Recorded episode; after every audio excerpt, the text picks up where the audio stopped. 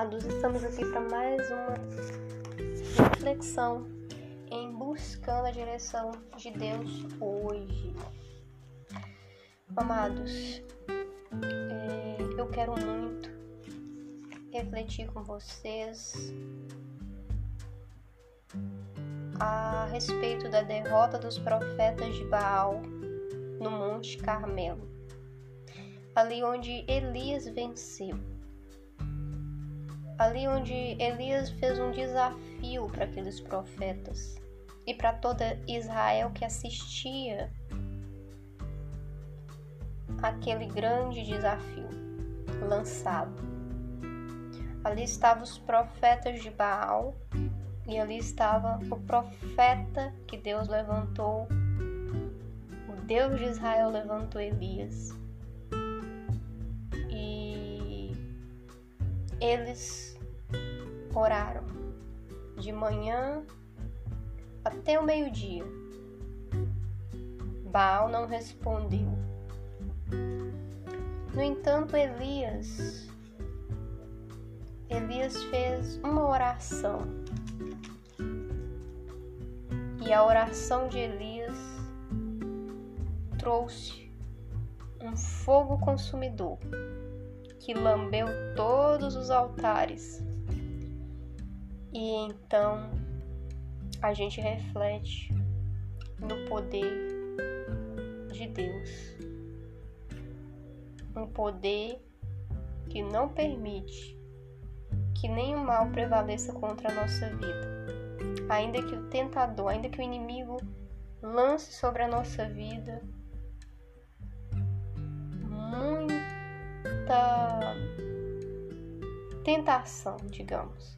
Porque eu imagino que não foi fácil para Elias estar diante daqueles falsos profetas e assistir toda aquele aquela cena ao longo, né, de toda a manhã se arrastando até o meio-dia.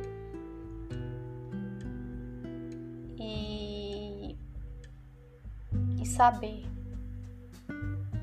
que o Deus de Israel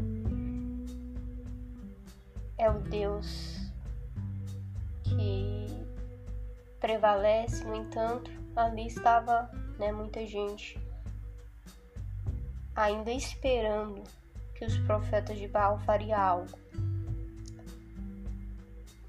Então, a, buscando a direção de Deus de hoje, nos convida a colocar os nossos olhos, nossa esperança, nossa confiança no Senhor, nesse Deus que responde oração, nesse Deus que age por meio da oração e crendo verdadeiramente que a oração que traz o mover de Deus é uma oração de fé.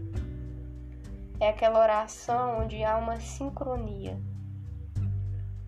onde Deus fala conosco e então nós falamos com Deus. Deus fala conosco e nós falamos com Deus. É um fundo, né? Algo profundo que nos conecta a Deus. E é Ele mesmo em mim, em você, que traz esse poder, essa autoridade, essa graça que permite que o sobrenatural seja movido por meio da fé, por meio da oração, por meio de todas as competências, digamos, espirituais que existem quando a gente tem o Espírito Santo na gente. Que se aflora no dom espiritual, que se aflora no poder da oração, que aflora à medida que vivemos uma vida ancorada no Evangelho de Cristo. Porque Cristo, ele escolheu fazer morada em mim e em você. E quando a gente enche do Espírito Santo, essa vida, essa vida espiritual, ela tem um poder muito grande quando vivida de verdade, né? Quando ancorada em Cristo. E aí sim, a nossa oração ela tem o mesmo poder, a mesma eficácia que teve a oração de Elias. A nossa oração tem poder para fazer com que o mal bata em retirada da nossa vida, que toda mentira, toda falsidade, tudo aquilo que não procede de Deus caia por terra, que todo véu espiritual, toda escama nos olhos caia por terra. Então a gente começa a caminhar, a gente começa a viver aquilo de mais puro, mais verdadeiro Deus reservou para a nossa vida espiritual. Com a vida ancorada em Cristo, cheio, cheia do Espírito Santo, a gente cresce, a gente amadurece, a gente se desenvolve. E vivendo cada dia nessa presença sublime, podemos finalmente enxergar o sobrenatural de Deus na nossa vida por meio das disciplinas espirituais, por meio dessa comunhão, dessa oração, desse experimentar mais e mais de Deus a cada dia.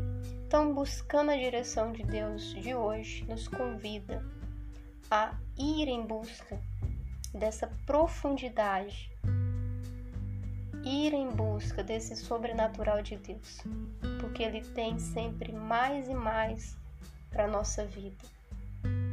E por meio do Espírito Santo, a gente pode plenamente experimentar de tudo que o Senhor pode nos proporcionar espiritualmente falando.